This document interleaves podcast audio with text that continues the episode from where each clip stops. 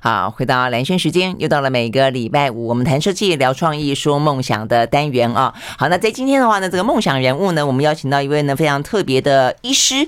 呃，一般来讲，医师好像有一条路。在这个眼前，那那条路的话呢，呃，是通往一个呢，在台湾的社经地位都蛮高的路啊。那某个程度的话呢，也是进到一个白色巨塔当中，呃，望之米高啊。但是大家对于这个医生，讲到医生呢，都觉得非常的尊敬啊。但是呢，这条路看起来似乎也就是摆在眼前。但是如果说你觉得你不要走这条路的时候，你有没有别的路可以走呢？好，那所以呢，在呃。另外一条路上面呢，如果说你要自己用一个比较开创性的方式去走行医这条路的话呢，会不会又遭逢到很多的一些挫折，或者有更多需要自己去开创的路呢？那我们今天在现场邀请到的一位呢，就他自诩为啊这个先行者，呃，待会会告诉大家啊为什么他这么的有自信啊，他事实上他也做了很多呃得奖无数的事情了啊，他曾经在一九九九年那领先全球，首创了一个腹腔镜的子宫血管阻。阻断法的治疗子宫肌瘤。那在二零一二年的话呢，获得全球第三位，也是亚洲第一位的妇科的杰出达文西手术的医师奖。我还不晓得医师有那么多奖项哎。好，还在二零一九年的时候呢，获颁了一个呢呃杰出达文西手术，也是一样同样一个医师奖啊。好，所以呢，他是在台湾啊妇产科医生当中呢非常知名的刘伟明医师啊。他最近出了一本书，叫做《先行者》。我们请到他到我们的现场来，刘医师早。早，主持人早，久仰您，还有各位听众早。啊，没有没有，这个久仰刘医师，只是我最近在看你的书的时候，呃，很惊讶于你的人生，然后有好几个桥段也忍不住的觉得蛮有趣的，就是第一个。我想可能先先聊到你这本书，就为什么你会起心动念要写这本书？然后呢，这本书的书名，我刚刚一开始也跟呃，因为我跟这个医师初次见面，我就问他说，为什么取了一个那么臭屁的呃这个呃书的名称啊？确实在里面，嗯，看起来你有很多成就啦，但是你真的也还蛮不谦虚的啊，就是说，哎，你觉得你是一个先行者，好，但是在这个同时呢，你在这本书里面也写了很多，其实不见得跟医疗完全相关，有点像你的人生，提到了你主动的提到了你的人生婚姻当中的挫败，你的外遇以及你被外遇，所以，所以我觉得这本书很特别。就一个那么知名的医生来说，你写这本书的起心动念，跟你想要传达的是什么？嗯，主持人一直提到说我很臭屁，我现在稍微有点后悔了。啊，真的吗？实际上是这样的。开玩笑在去年在疫情在五月份，我可能大家都还有印象，那时候疫情最严重。嗯，几乎所有的医院开，几乎都半半停摆。嗯，后来在那段空闲的时间啊，我忽然静下来了，因为平常你每天从早到晚，从早到晚，从一到六，我都没有休息，你很少有时间去思考。嗯，所以在疫情期间，实际上带来了很多启示，所以我就想到分享我这一生走过来碰到的一些很挫折的事情，然后我当时有个想法。就是很多错应该是可以避免的，嗯，但是我觉得大家都会有一个感觉了，就是你在人生的过程中，谁没有人教过你的老师、你的父母，没有人教过你什么是最正确的选择，嗯哼，所以你难免一定会犯错，但是犯了错，so what？你只要能够把它纠正，再走到正确的路路，我觉得又是一个风景啊，又看到不一样的风景。所以在当下，我就做了两个决定，一个是这个新书的主持人一直讲先行者，实际上啊，实际上我们名字刚出，跟原神出版社在讨论，他本来前面还加两个字叫“宁做”，你知道做做先先行者是很危险的，嗯哼，啊，一方面会被人家骂臭屁，一方面嘛 又会经历到很多乱乱箭啊。呃，来扫过来哈，就没有人，你你自己认为你做了很伟大的事，不是，不是，在别人眼里你是个 nobody，你要面对所有的批评。我觉得人生最难碰到的就是面对挫折、批评、负评。嗯，我确实我也曾经经历过很多，比方说偶尔有一个医疗纠纷，哇，媒体马上把我报大，同一个病人报了三次，报一大我就被那个重击一次。我刚开始很难过，后来我想想。如果我今天真的没做错，为什么要受这种批评、这种围剿，总有一天我会翻盘，我可以告诉大家，这这就是我写这本书的用意。联经出版社曾经帮我出了一本书，叫《走过轻狂》。嗯，这个《走过轻狂》当时好像还畅销书了，在二十多年前了。所以这次原生出版社他们想了一下，所以走过清华的时候，你已经碰到了很多挫折了。所以那时候你已经从挫折当中爬起来了。这就是主持人刚讲的，那时候我得过世界论文奖第一名，连续两年得第一名，我觉得我人生简直不得了了。我怎么那么伟大，这么了不起？就没想到就在那个当下，嗯，是我人生人生挫折最大的时候。嗯，你今天做了一件事情，今天我那个手术已经列入妇产科教科书里喽。嗯。可是，在当时，我差点医师执照也被弄掉了。嗯，所有的妇产科医生都变成我共同的敌人。嗯，这个，这个，你你再回想，我再回想那一段，我就觉得啊，有点好危险啊。当时幸亏我碰到一个贵人啊，怎么样让我去见了什么人，然后跟他诉说。啊，当然受了一点处罚，但是又搬回来。当时十八万，我记得。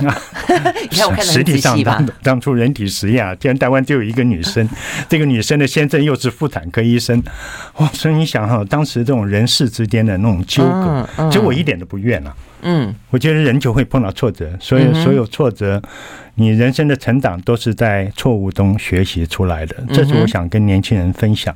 所以这本书我的目的了，就是。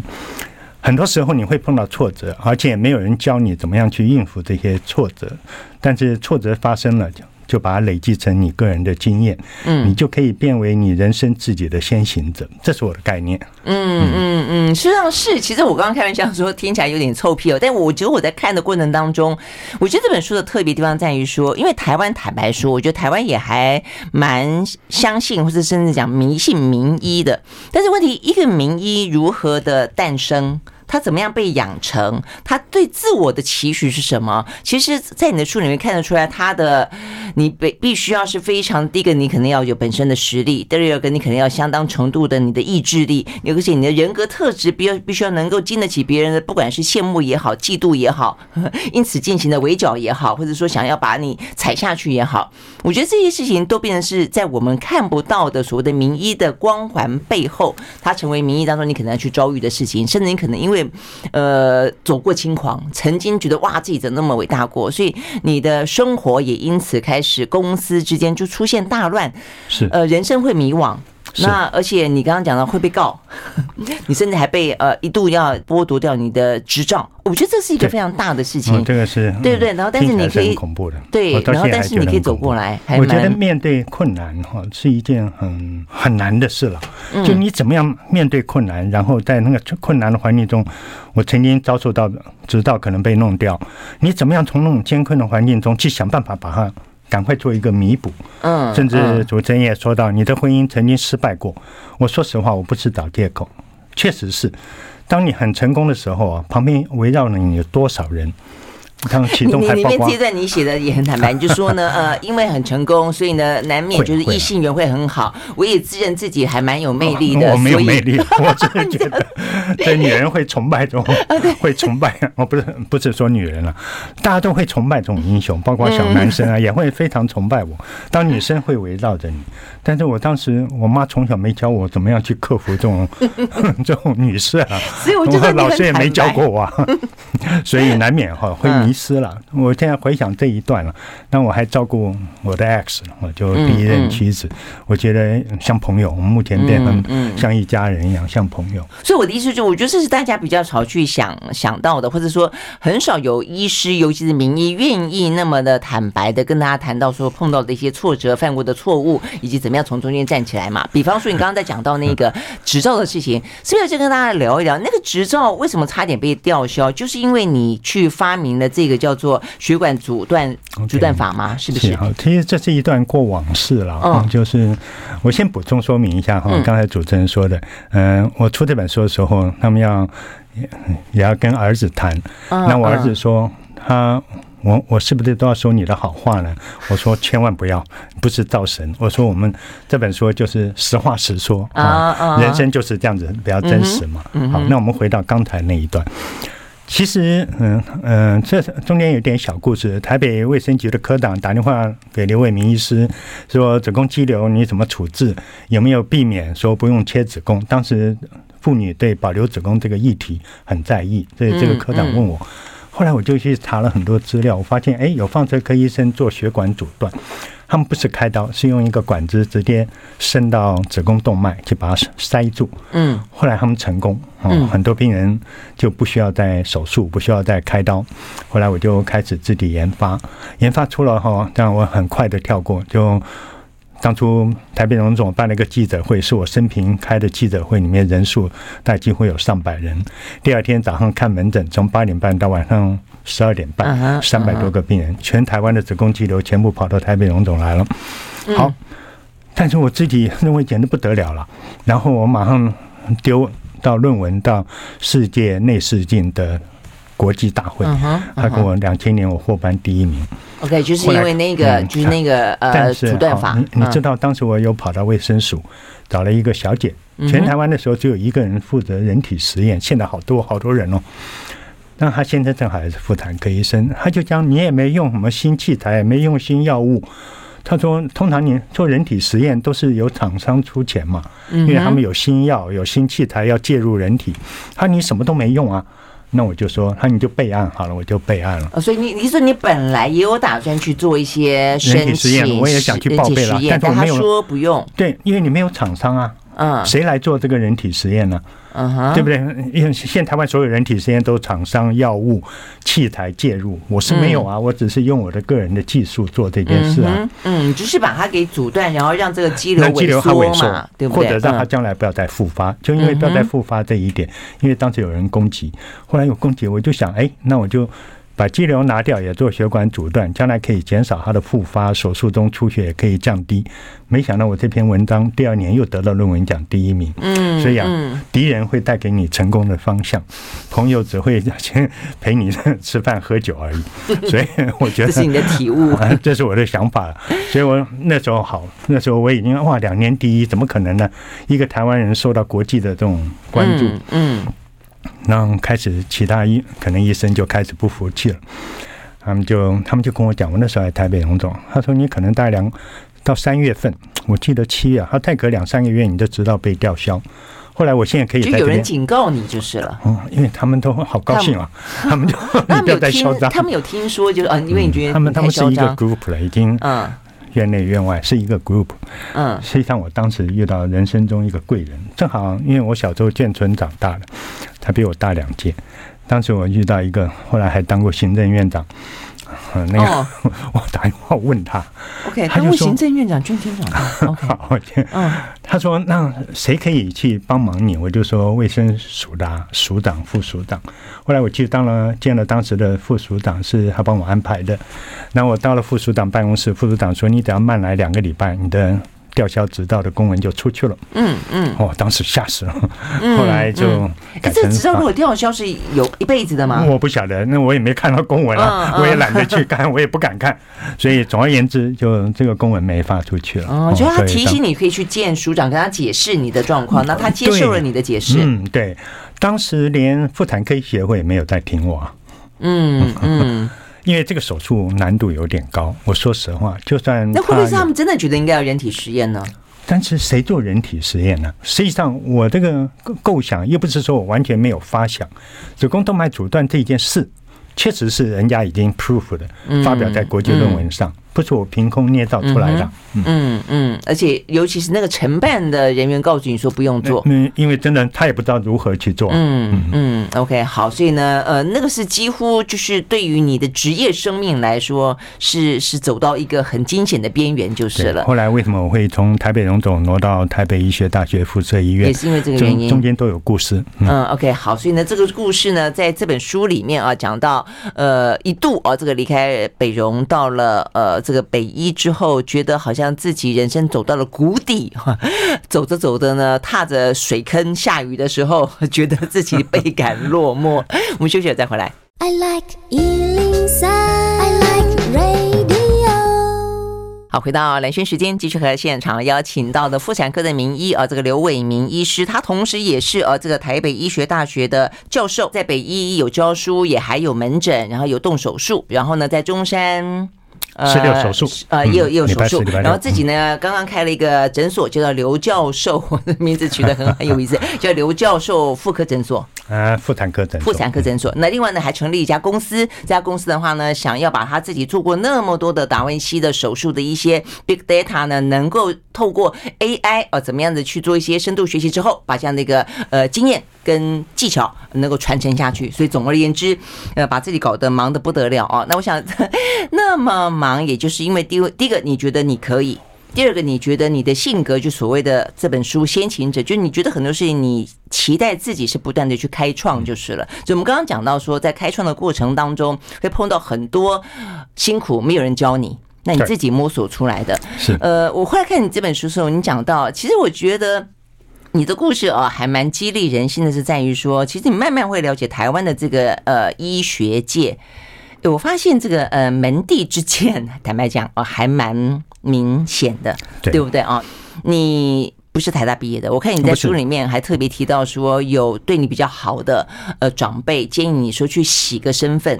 我想什么叫洗个身份？哦，洗个身份就是你去念个台大的研究所，让你的呃突然间变成一个名门正派，而不是你是念中山医学中山医学院，所以中山医学院有在。医学圈里面这么的被当做是后段班或者边缘嘛？所以我的意思说，你一路走来，为什么是一条那么孤独的路？为什么会原状不断被排挤？如果我们拿分数来看，当然他是在医学院里面。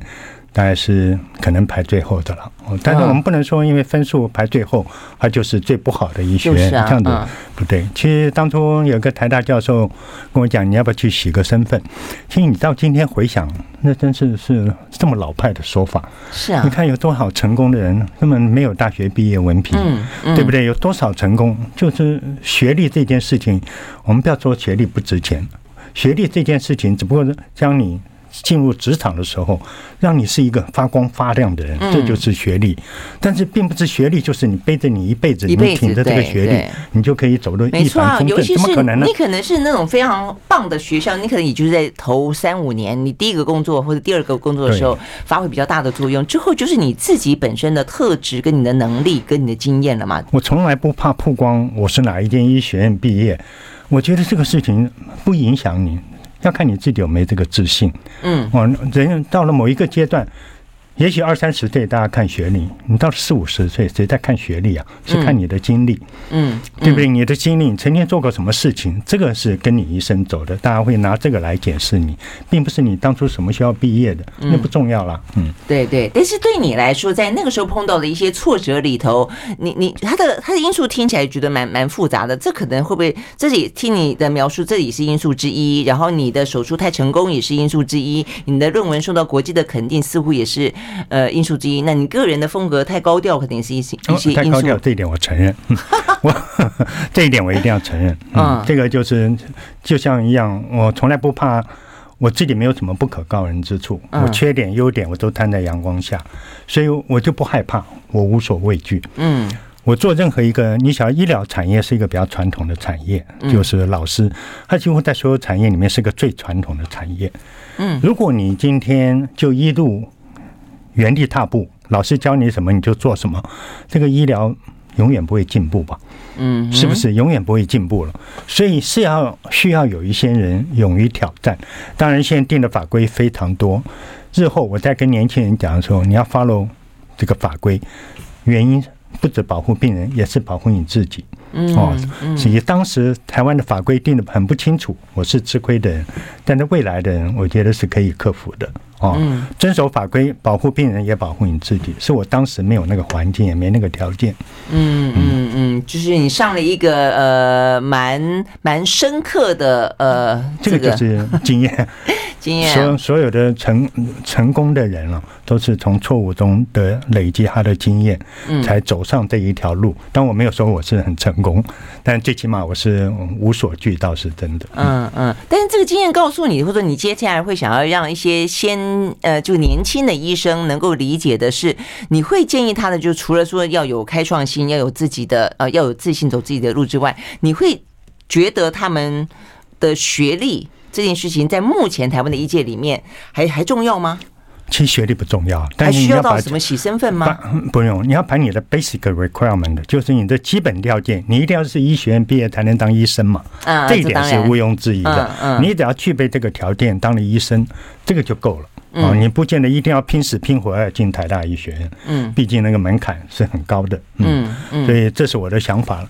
还有，我觉得不要给自己设限比较重要。嗯，其实我自己我对年龄都不设限了。嗯嗯，我自己觉得我身体状况很好，因为我超爱运动三十年，大概我还找不到第二个医生比我更更自律的这一点。我每天早上五点不不到天没亮我就爬起来了，冬天今天下雨我照样出去运动跑步。其实这个年龄在我来讲它不是一个 limitation。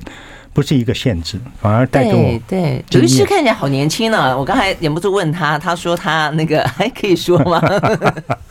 对，总而言之呢，呃，这个接近人生要要再有一个新开始的年纪，可是看起来真的是好年轻。实际上我也在想，很多人 拿我的年龄想开玩笑，他们就说：“哎呦，你这样的人早就应该。”比方说在家带孙子啦，或怎么样，实际上一点都不，我一点都不羡慕每天回家抱孙子，然后牵着他去散步，然后黄昏的时候带着他牵着他的小手到公园，啊，那不是我的愿景啊。嗯，我好像我的愿景是有一天我不能说战死了，哦，就是说累死在战场上，叫做开刀房里，那反而是我的一个。愿景，所以很多人就说，你要不要退休？你就不要再怎么创业，创什么屁业啊？然后，然后我就说啊，人生啊，如果你顺流而下是时光，你就在等退休，等老去，等人家不需要你。嗯，逆流而上就是个梦想。我今天就在圆我自己的一个梦想，因为我的身体状况比一般可能小我十几岁的人还要更好。嗯，所以我还可以圆一个很好的梦。只要你把这个梦把它规划出来，因为我现在比较成熟一点了，不像当初那梦都傻梦，然后吃了 很多亏。现在这个梦比较成熟，而且我自己把它规划的非常好。嗯，真的吗？好，OK，好。所以待会儿我们要跟这个刘医师聊聊他的呃，这个现在觉得比较成熟的梦是什么梦啊？就是说现在呃这个年龄还可以继续再开创呃不设限的一个人生。但我想这也是要有一些你经过转折逆流而上的好的经验了。我们刚刚一开始还刚刚在前一段还讲到说你从北荣到了呃这个北医之后，你一度觉得很落寞，你觉得好像世界走到了尽头。对，那个转折怎么再起来的？因为你从一个妇产科的名医，到后来腹腔镜手术做的非常的棒，到最后是达文西手术也做的非常棒。其实对你来说也是有一些不断的新的技能在挑战中，但你不断的去克服它，那每一个对你来说都是增添光彩。那怎么做到的？我们休息了再回来。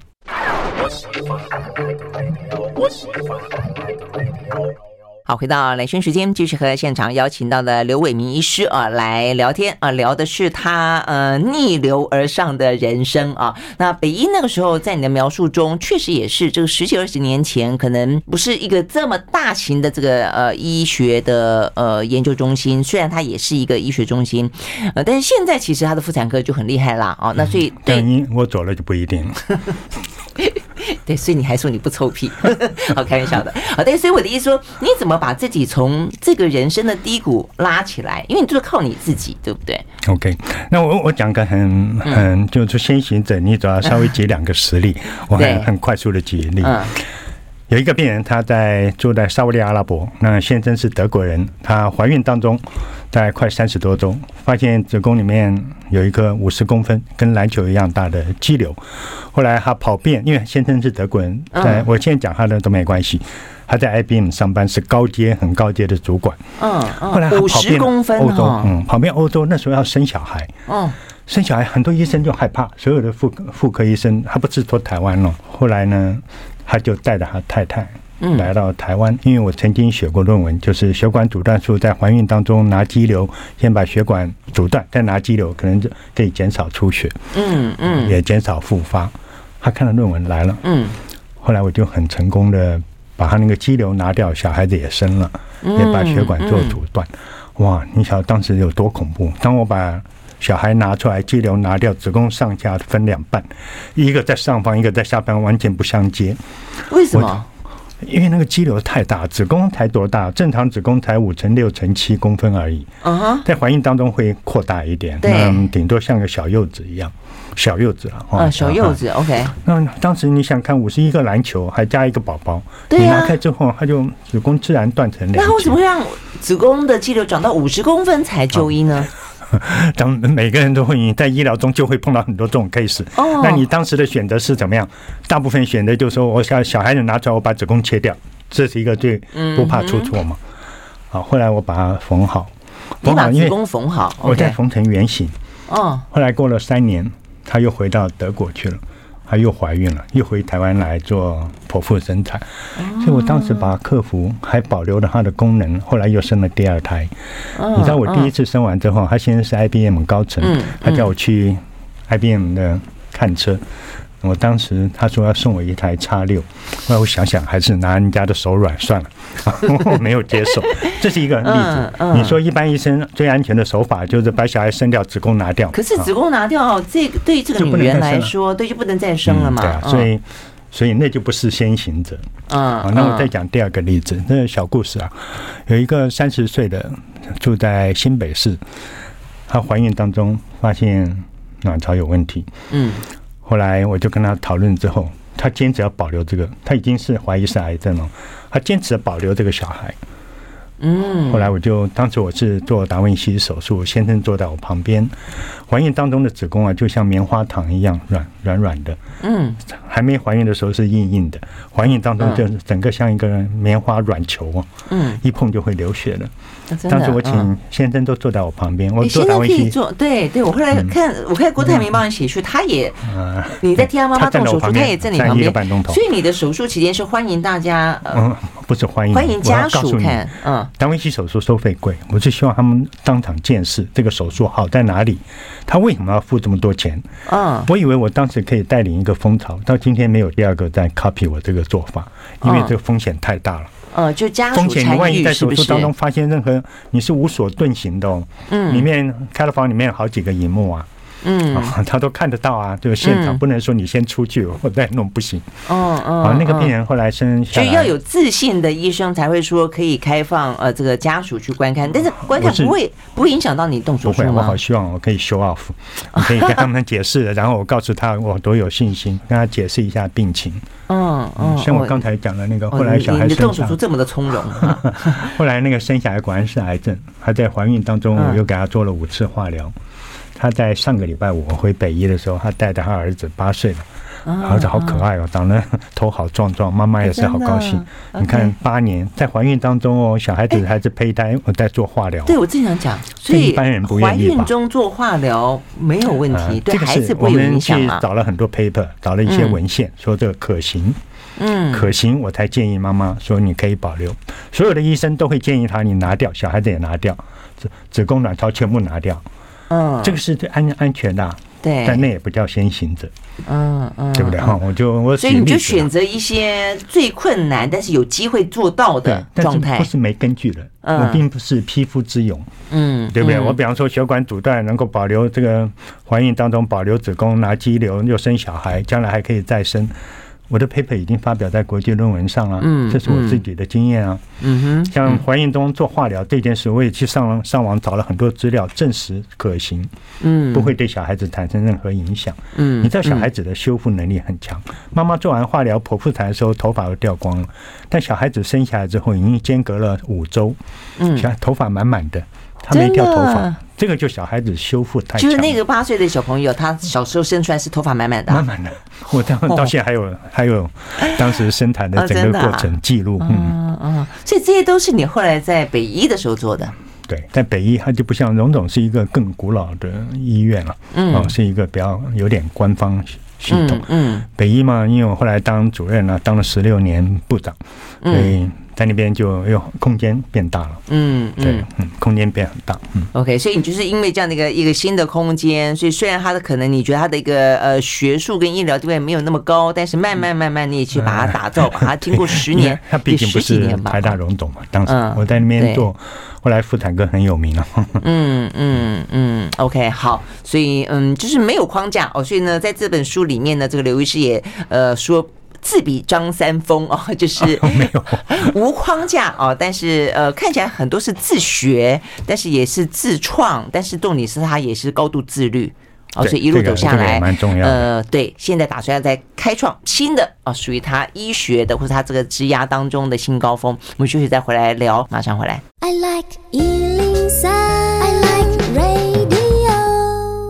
好，回到蓝轩时间，继续和现场邀请到的妇产科的名医刘伟明医师啊，他写了一本书，叫做《逆流而上的人生先行者》啊。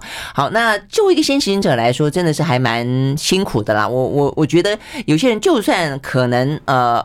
要有能力就已经很不简单了，但有能力的人还能够经得起这么大的压力，呃，他可能毕竟是他会困难重重，而且前面没有这个呃 model，你可能要自己去披荆斩棘，然后你可能会偶尔会觉得孤单啊，呃，甚至你可能会因为。不被了解，可能会遭到围剿。我想这些状况可能都有哦，但是你也都经历过了，是，所以你也打算继续做个先行者。所以呢，到现在了啊，嗯，还打算呢去做一些新的尝试。不过，我觉得你这些新的尝试中间，我后来发现你在书里面提到的有一个蛮重要的观念在里面，就是你开始会觉得说你要传承，对，所以这是一个很很清晰的梦想，对不对？对。但其实我的老师啊，或我的父母，或我的兄姐姐都有教过，就是传承的重要性。这一点我把它记下来。所以当我慢慢的衰老好了，或者说虽然看起来并不像，我就开始在想，是将来我这些。毕生很努力的贡献，当然有一个手术已经进入教科书，我觉得我也很蛮欣慰，蛮欣慰。对，现在在教科书里面。嗯嗯。然后未来达文西手术，因为我做的量太大，如果我退休，这个是不是就被丢掉了？这些所有的你的手术的记录，因为我全部都录影，用三 D 录影，哦，都把它留存。然后你们不要听三千九百例，好像只有三千九百个 data，不是它的影像，一个是一个手术的影像有多恐怖啊？里面有多少大量的影像都是都是 data，哦，都是一些可以学习的 data，所以我当初跟。太多了，Google、百度、台湾的 HTC，所有的大人我们都做视讯，我就成立了一个 group 去发展这一个区块。我的想法是什么？因为当时它自动驾驶蛮流行，每天看电视那个自动车，我心里在想，因为现在目前达文西它本身没有智慧，我说可不可以把我的智慧传递一部分，教达文西有一点智慧。我的原始太单纯了，所以你的意思是说，机器手被自己出去开刀，嗯，或是说有至少有部分这样的功能，是这个意思啊？汽车都可以在街上跑，不会撞死人啊，不会怎么样。那将来达文西是不是？我不敢说他的智商将来会像刘伟明一样，或者比刘伟明更高。嗯，起码你有一个智慧，但从零到五到十。有一个起步，后续就丢给后人去做。嗯嗯。可是连这个零到一都到不了，嗯，因为这牵扯到太多，所以我开始慢慢开始做医学教育。外科医生的训练啊，从一百多年来没有改变过，大家都是看看老师趴在那边看老师开刀。哦，嗯，比较新的微创手术呢，就看电视有个荧幕，但是不一样的，荧幕是 2D 的。那我这些 data 全部是三 D 影像。而且我不只可以教你在三 D 影像底下，我还可以教你操作。嗯，就你可以用 AR、A、VR 的方式，我可以教你。对，这个现在大家你就可以直接操作，这个就外科训练已经跨出一大步了。对对，但是这个讲的是训练，就是说你在学习的过程当中，你可以在一个虚拟环境当中仿真嘛，对不对？完全正确。就 AR、VR 能够协助这个东西。现在 AI 应用在医疗，你看大部分是什么？嗯，是诊断。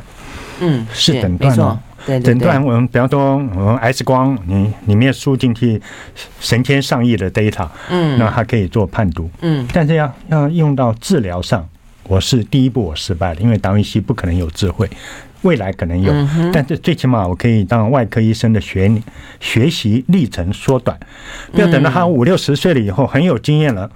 他年龄也大了，他也不想像我一样爱运动，所以这些可能不能再从事。这点很重要，因为外科手术的医师不是就手很重要吗？年纪大了可能会难免会抖啊什么的。我前两个礼拜访问那个林静云医师，他也是，他也是呃想办法让自己还是很灵活。因为好像看他也有运动。对对对，这个就是我希望是外科医生将来从三四十岁就变得很成熟，不要等到五六十岁很成熟，体力也不行啊，这是一步。嗯。这是我那个这个公司成立的目的。这个 AI 你想要做的事情，这是一个，就是可能比较开创，然后也比较结合新的数位科技这些部分。那另外的话，你的那个刘教授，刘教授妇产科，大家都会觉得啊，我天哪，一个大学教授怎么会考去搞搞一个医美诊所？完全错误。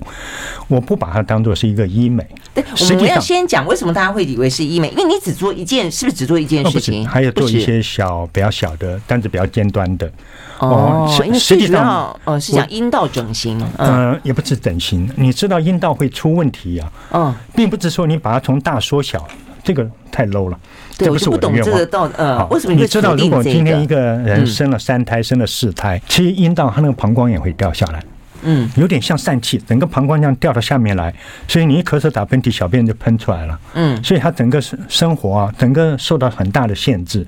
你一大笑，他也会跑。嗯，甚至有的人因为直肠也会凹到阴道里去，我们叫直肠膨出，这些都是病。我们不要用美，人家很多医美的人说，你阴道是女人第二张脸。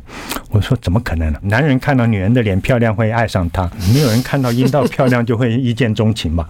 所以这个这个是假议题。所以我觉得我把它当做病来看，而且被大部分人所忽视的病，忽略啊，所以我愿意跳进来做。将来我也愿意，它不像达文西手术那么难教。我将来能够训练年轻的医生，我不止在亚洲，我甚至可以到更更开广。嗯，针对比方韩国都以为他们什么整形外科，嗯，好个屁啊！实际上你要真正的是有实力哈，你不能说整形外科跑来做阴道手术。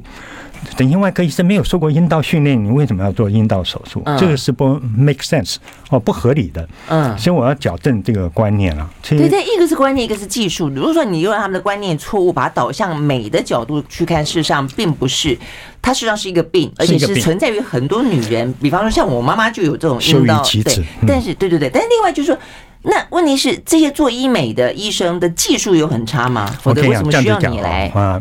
做医美哈，现在大部分负责嗯是整形外科嘛。那你要说整形外科，你在学习过程中你做过阴道手术，OK，我可以接受。你没有啊？你整个学，那你怎么做？忽然发现这个议题，嗯，可以引女生的所好，你跑进来做，但你没有受过任何训练，你不能说你到韩国去看一两次你就会了。医学不是这个样玩的。嗯，我为什么可以跳这个领域？最早期还没有鉴宝的时候，还没有鉴宝。那时候我们为了要吸引病人，我每次做传统手术做腹腔镜，我就问希望病人来手术啊。那时候在荣总，我就说，哎，你做完手术，我顺便帮你做个阴道整形。哇，病人好高兴啊，因为很多人都会漏尿啊，或阴道松弛啊，诸如此类。所以我们累积了大量经验。后来健保实施了以后啊，还有一个叫对你来说是顺便，就是这么的简单。早期顺便，没想到今天变成变成我的一些内耗。后来因为健保实施之后，还有一个 DRG 制度，你多做多错。你做这个手术，他只给付你这么多钱。你多做手术，他不但不付，你要万一发生问题，你要住院住得更久，你反而健保给付会更低。所以从此以后没有人再做了，没有人再送了。哦，所以早期送人哈，到最后获利的还是自己。所以，但是后来这些年轻的妇科医生，他们也没人在教他。你先问问所有的大医院里面谁在教阴道手术？没有一家在教，嗯嗯，真的好像。对，那你那你出去做，只不过是因为有市场你就做，不对。你要真正有真刀实力、真枪实力的，你就可以做，我觉得可以接受。这也是我从门诊看到很多不好的例子，我拿出来。这个领域将来我想成立一个阴道学会，我把它当做疾病看，不把它当做医美看，这个很重要。嗯。OK，而且你这样讲，我觉得现在也是越来越高龄化了啦。对，需求非常大。嗯嗯，我并不只是说让男人高兴，他变得比较紧实。